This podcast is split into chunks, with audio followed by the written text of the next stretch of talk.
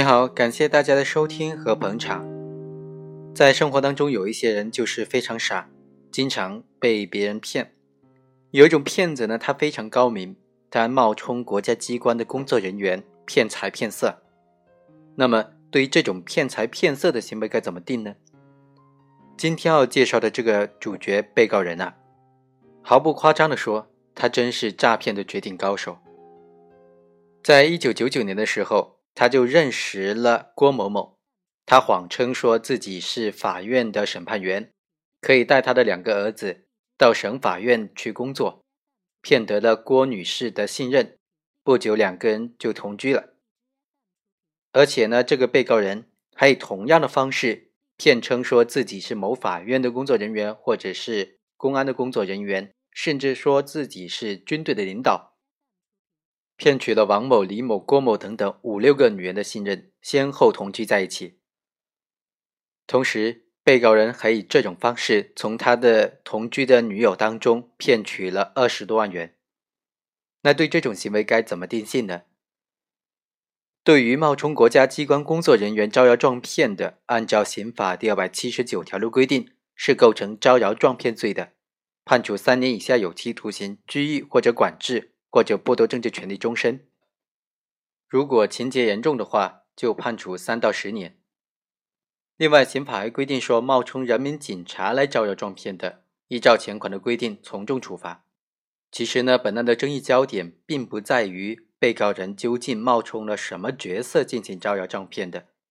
而在于被告人冒充了这个国家机关工作人员，除了骗财之外，还骗取了其他的非法利益。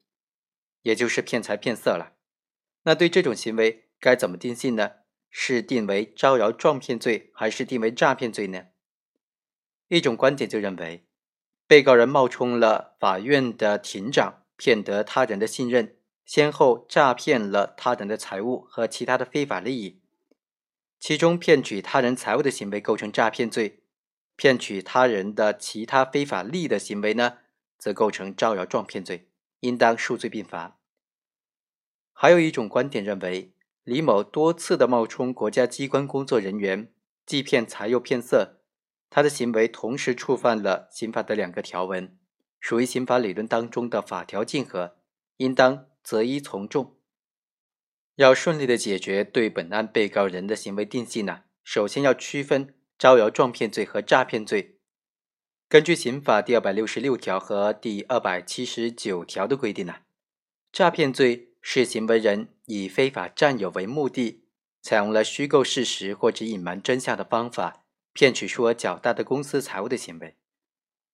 招摇撞骗罪是指为了谋取非法的利益，假冒国家机关工作人员的身份进行招摇撞骗，损害国家机关形象威信，妨害了国家机关的正常活动。扰乱了社会秩序的行为，冒充国家机关工作人员以骗取他人的信任，非法的占有他人数额较大的财物的行为，看起来既符合诈骗罪的构成要件，又符合招摇撞骗的犯罪构成要件呢？这种情况就属于刑法理论当中的法条竞合了。本案当中，被告人冒充国家机关工作人员多次进行行骗，既骗财又骗色。还骗得了其他的非法利益，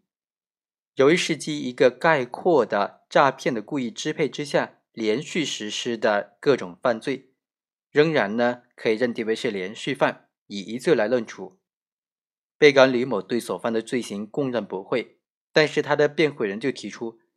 他冒充法院的庭长骗财骗色的犯罪行为是一个行为，触犯了两个法条，属于法条竞合，不应当数罪并罚。而应当指定为招摇撞骗罪。最后，法院经过审理，就认为，被告人冒充法官，骗得他人信任之后，多次骗取他人钱财以及其他的非法利益，情节严重，他的行为已经构成了招摇撞骗罪。其中，被告人骗取他人钱财的行为又触犯了刑法规定的诈骗罪，但是属于法条竞合，应当从一重处。因为被告人李某骗取的钱财呢，数额相对比较少，因此以诈骗罪来判处刑罚比较轻。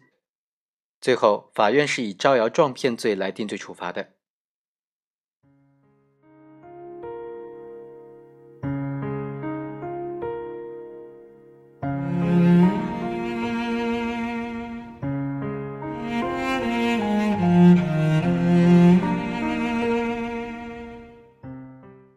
以上就是本期的全部内容我们下期再会。